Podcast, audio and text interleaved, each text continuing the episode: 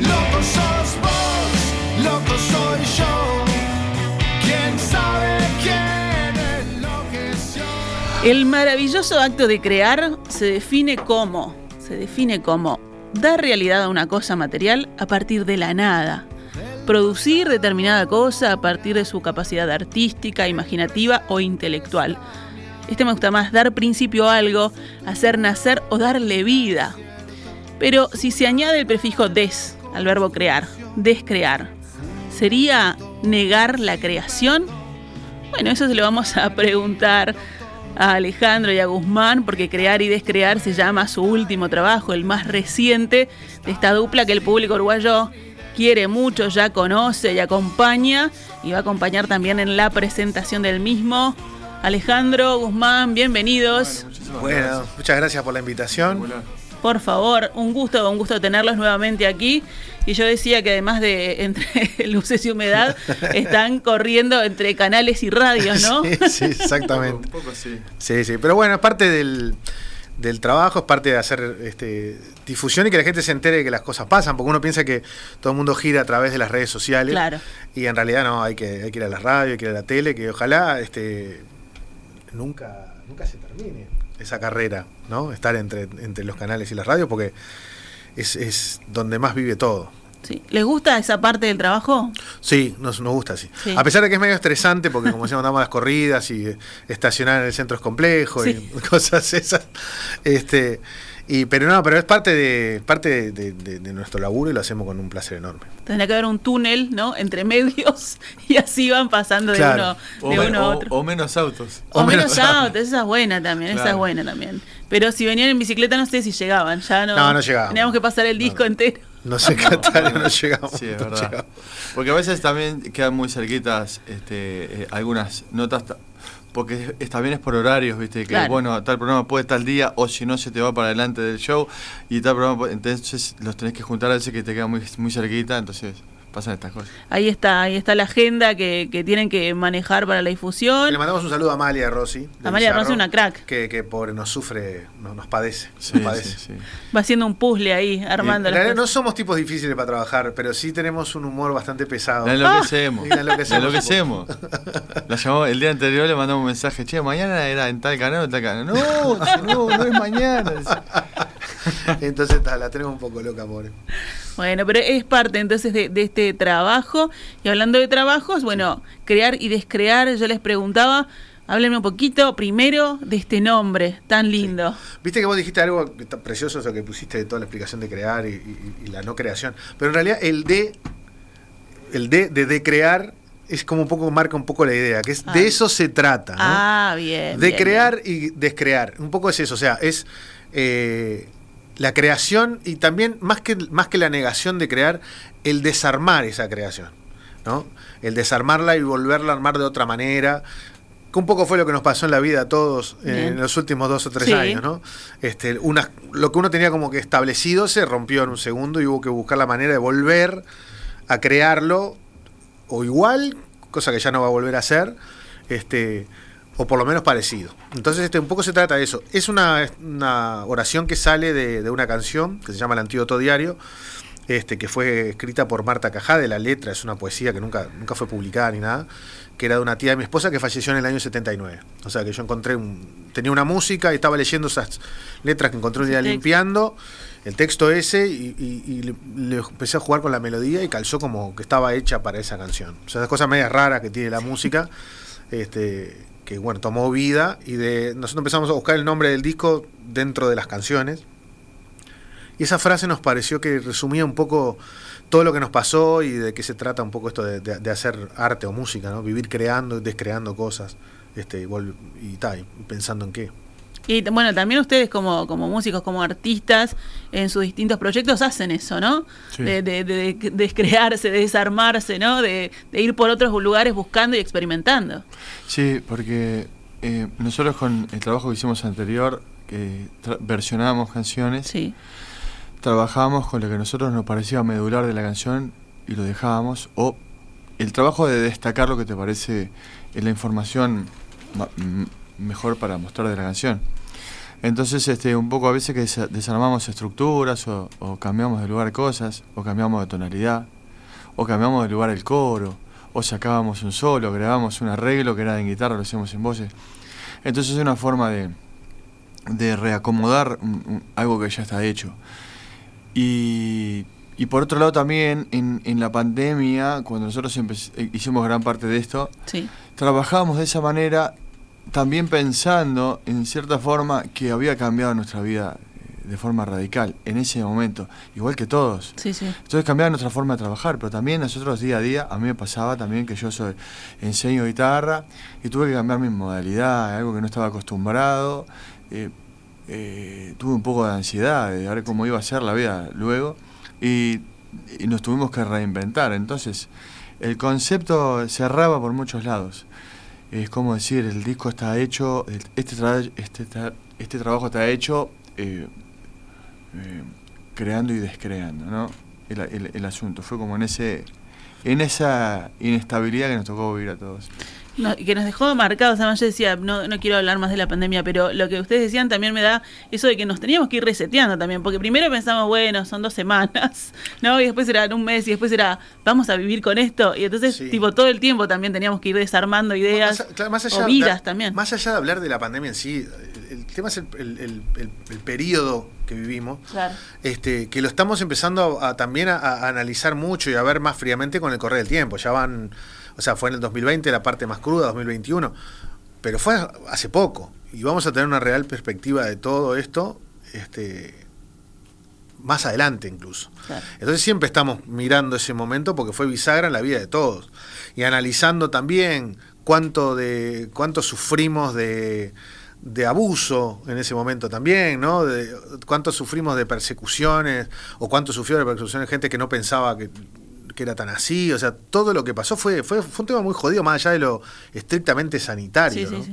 Fue mucho lo que pasó alrededor de eso. Y que creo que vamos adquiriendo la real dimensión con el paso del tiempo. Entonces es, es innegable que vamos a tener que vivir yendo hacia atrás a mirar ese periodo. Pero también nos dejó, yo creo que nosotros siempre intentamos este, buscarle lo, lo positivo a las cosas, nos dejó esto de, de, de el cachetazo que todo necesita en la vida para darte cuenta que los que está ¿no? que cuando vos estás medio en piloto automático, como está todo Está dado, de un, de un dado, plumazo te sacan todo del piso y se te desacomodó todo. Entonces no hay nada seguro en esta vida. Y lo más lindo de esto, creo, es que darse cuenta que uno se despierta, está vivo y tiene todo ese día para disfrutar.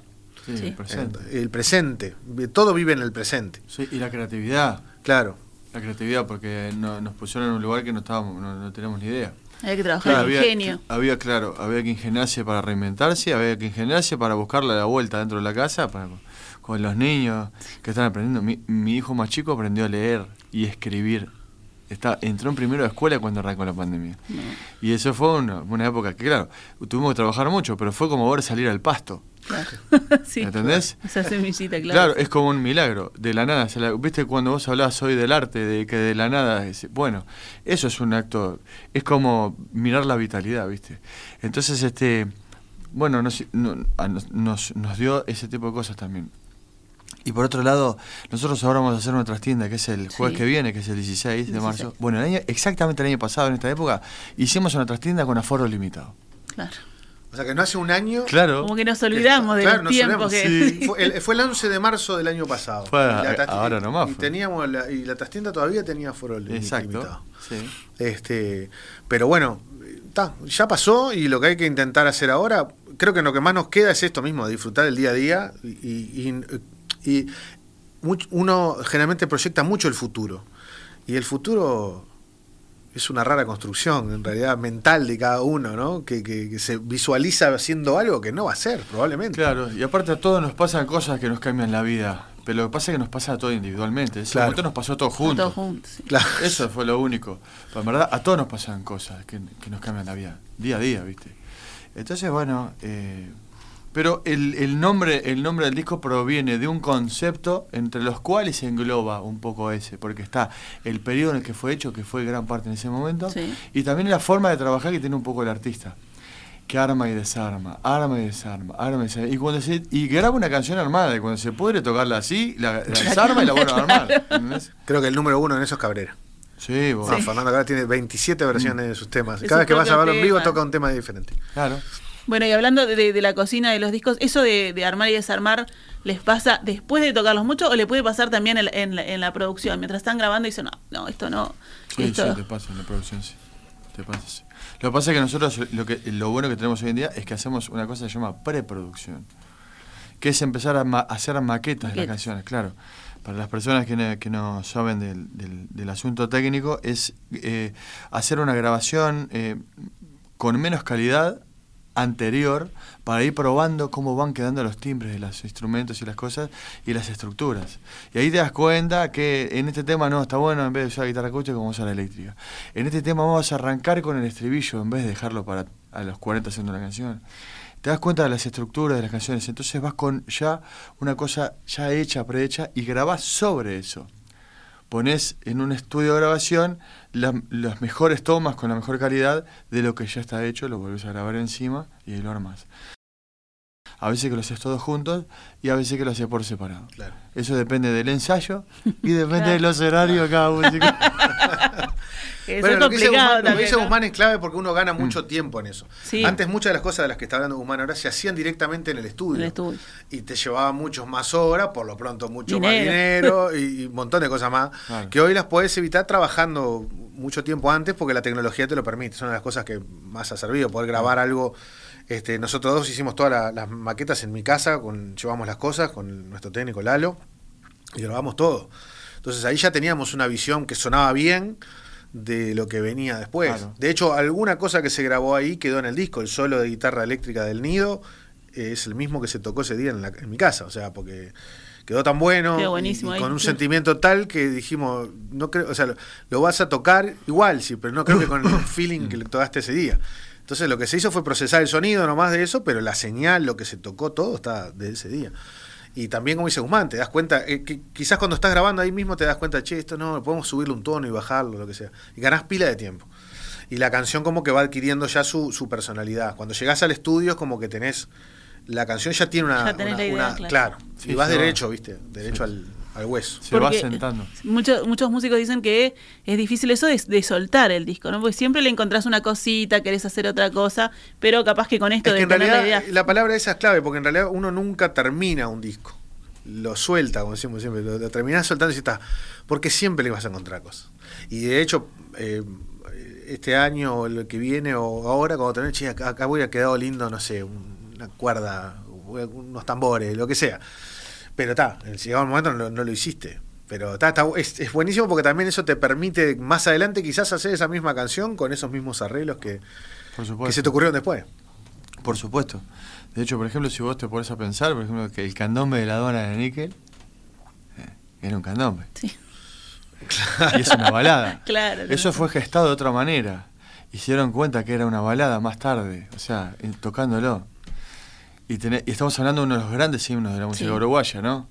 Que seguramente se escuche dentro de muchísimos años y a veces pasa que la canción es tan buena y pasan tantos los años que, la, que el pueblo se olvida del autor, pero queda la canción. Y cuando queda ese anonimato dentro de la obra es, es el éxito eterno. Claro. ¿Me explico? Sí, sí, sí. Es, ya- Es- es como que deja de ser de la- si uno se va a acordar, ¿Viste? todos lo van a cantar, no saben de quién es, pero queda. Exacto. Queda ahí. De hecho, queda- por ejemplo, en, en- en las escuelas se canta Don José. No sé si saben los niños de quién es San José. No, ya lo saben. Pero, ¿entendés?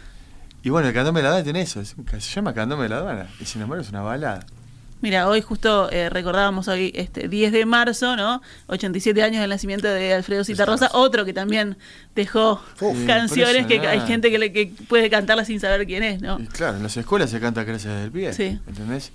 Y, y, y yo qué sé, los niños. ¿viste? Y, y, y atraviesa generaciones. Y franjas de, de, de todo tipo, ¿viste? Es, lo, lo- es increíble eso. Pero bueno, es una cosa también que tenemos los músicos también, que es como una cosa de apro es cuando la, cuando la haces y te, y te quedó bien, es como que te la querés quedar para siempre. pero después, bueno. Y cuando te pasa eso, cuando te, te sale un tema que está bueno, ¿entendés? Es un, es un, es un golpe de gracia muy grande, hay que estar muy agradecido. Porque puedes estar toda la vida ejerciendo el arte y no, y no dar con una obra que sea de gusto popular, ¿entendés? Pero podés tener la dicha de que sí. Y cuando te pasa una vez sola, sos, sos un privilegiado. Claro. Sabelo. ¿Viste? O estar seguro de que, de que esa va, va a pegar a todo, que le va a llegar a todo el mundo y después, tipo, no, no era esa, lo era que pasa otra. es que los, músicos tenemos eso de- Claro. de, de pensar, eh, esta canción va a ser un va a ser un hitazo, no, pasa nada. Y la canción menos pensada, capaz Claro. que metiste en un disco porque ta, querías que fueran 10 Hay en lugar llenar, de 9, claro.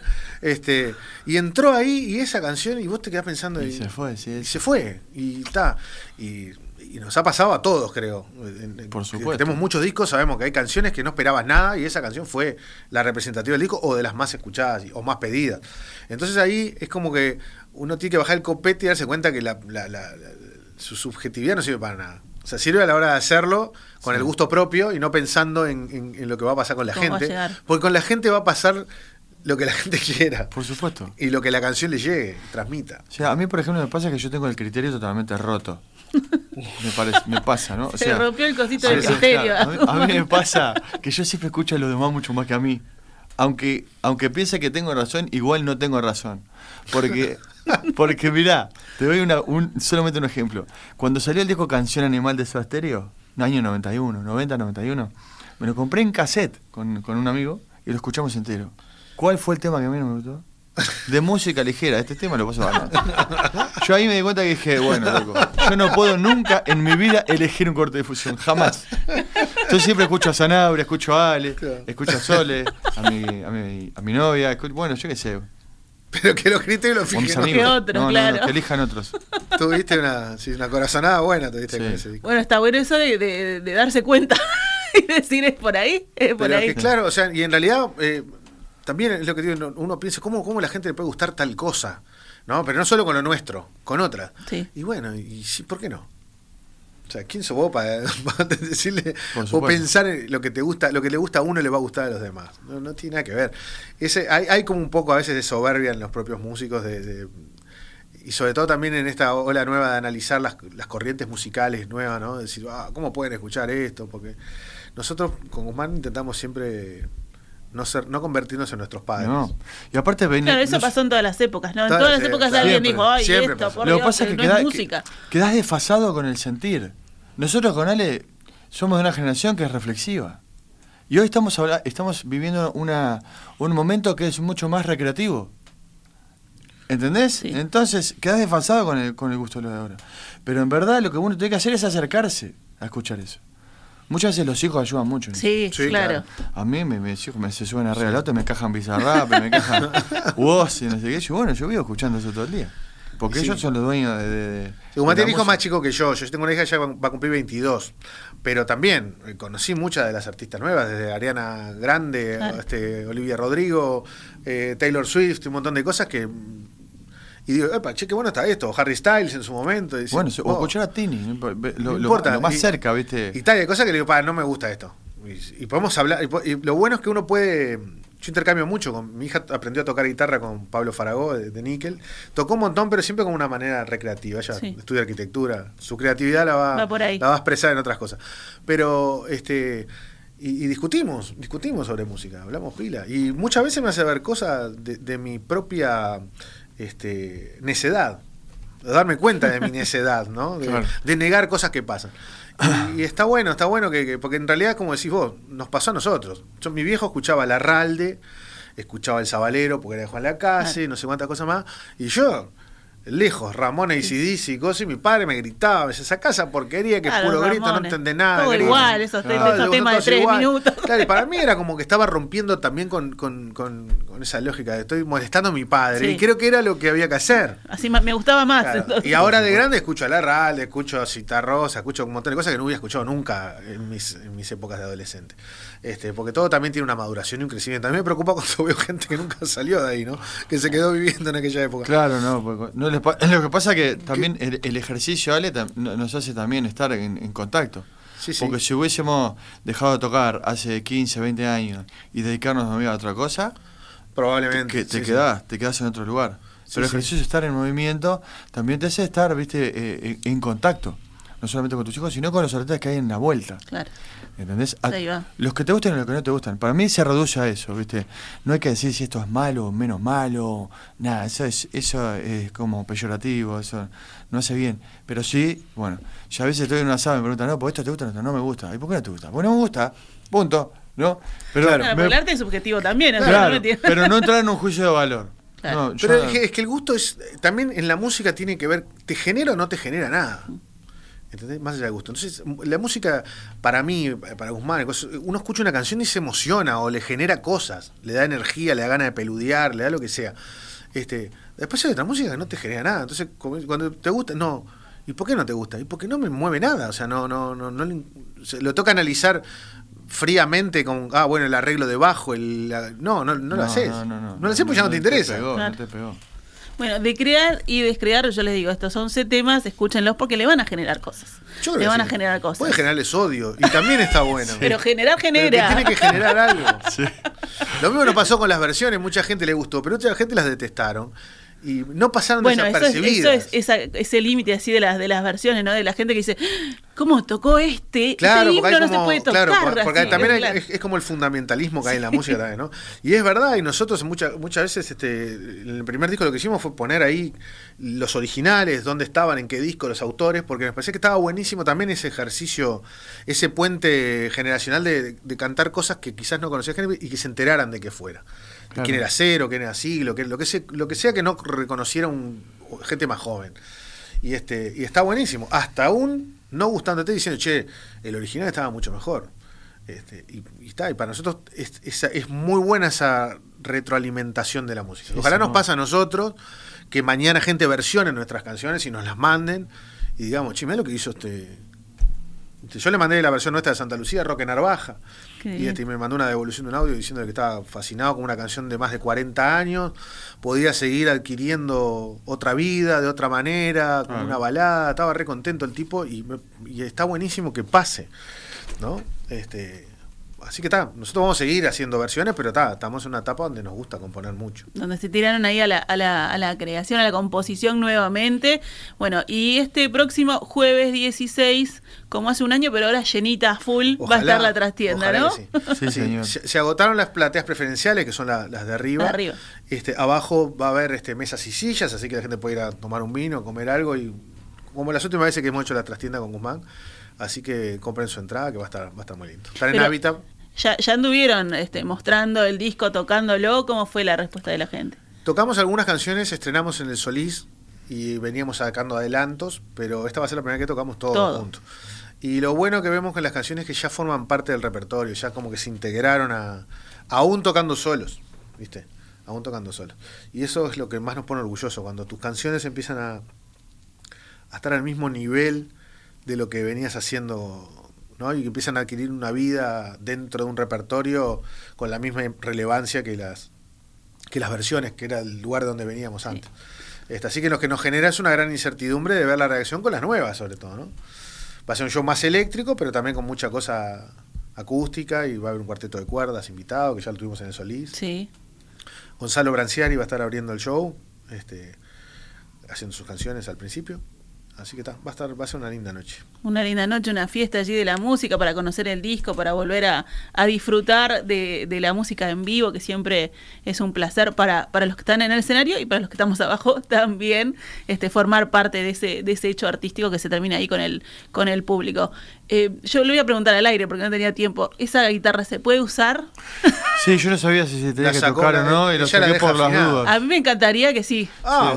bueno, cómo no. No hay ningún problema. ¿Querés hacer el instante? Eh, El antídoto diario que estábamos La tocando. tengo que afinar. ¿La tenés que afinar? Sí, sí, lo hago, Tranquilo. lo hago, lo hago. ¿Cómo no? ¿Cómo Estamos- no? estamos- ¿Tenemos tiempo todavía? Sí, tenemos tiempo para afinar la guitarra, por supuesto, para cerrar así la, la nota. Eh, ¿Podemos contar más eh, quiénes estuvieron, por ejemplo, trabajando en el disco aparte de ustedes? Mira, el disco grabó el bajo eh, Checo Anselmi eh, y estuvo tocando la batería Rodrigo Trovo y eh, Diego Bustamante con guitarras también, así que este, fue un hermoso trabajo. Y metimos Cuarteto de Cuerdas, que es este que va a estar tocando acá Sí. con nosotros. Que ya tuvieron es- la, la- la presentación, como decías vos, en el Solís. y Estuvieron en el. Solís, Leticia Gambaro, Franco Locardi, a ver, recordame. Bettina Chávez. Bettina Chávez. Y Adrián Y Borghelli. el gran Borgarelli, que ya nos habías estado acompañando en el, en el refugio cuando lo presentamos acá en, en el Solís, que grabamos una versión con él. Divino. Un cuadrazo armamos. Y Lalo Sánchez en la técnica. Bueno, así que va a estar, eh, y parte de ese cuadro va a estar ahí. Sí, sí, todo el cuadro. sí. Todo No, ese todo cuadro. ese cuadro va a estar, va a estar presente. Me encanta, me encanta. Todos en el escenario de la trastienda recuerden que tienen que comprar sus entradas, que ya arriba no llegan, si se durmieron, es el próximo jueves. Siempre digo, lo que nos dejó la pandemia de bueno es que es raro, arriba, a- son, arriba son las más caras. y pusieron ahí, Y- dijeron, y queremos estar la ahí. gente fue para. Se fueron y se fue en todo el país porque el, el- Les gusta verlos de arriba. Sí, se ve que nos gusta. Falta vender las últimas 400 entradas. Un tironcito. Como dice como dice Guzmán, apúrense que quedan 400. Acuérdense que quedan las últimas 400. Bueno, pero después de escucharlos acá en vivo, se venden. Se venden bien. 500 igual. Ojalá, Divino. vamos arriba. Bueno, muchas gracias. eh. Un gusto.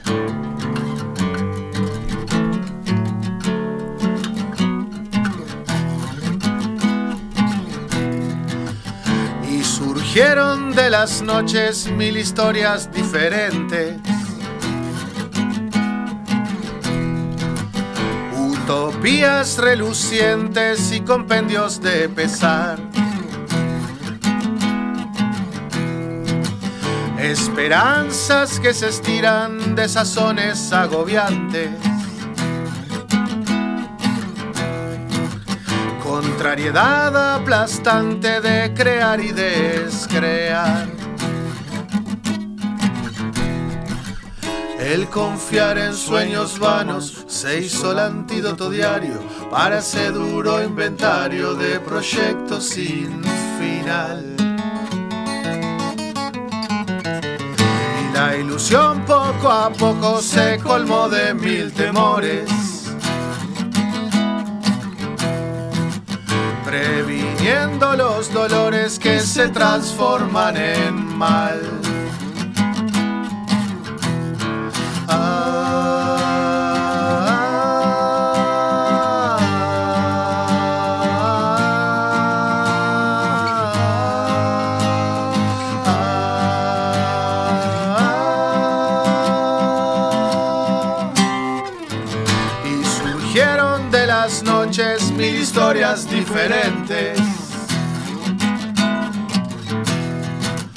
Utopías relucientes y compendios de pesar.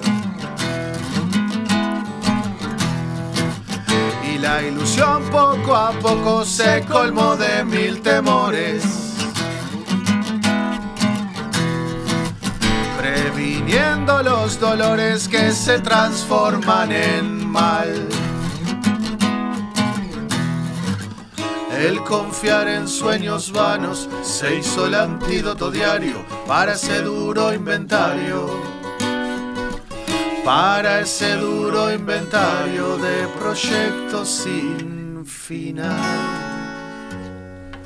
Bravísimo, bravísimo. Y ya saben, el antídoto para terminar la semana, un jueves, para, para salir de la rutina, para el mal humor, es ir a verlos. Espuntón y Mendaron la trastienda el 16 de marzo. Los un esperamos gustazo. ahí, gracias por la invitación como siempre. Me gusta nuestro, por favor.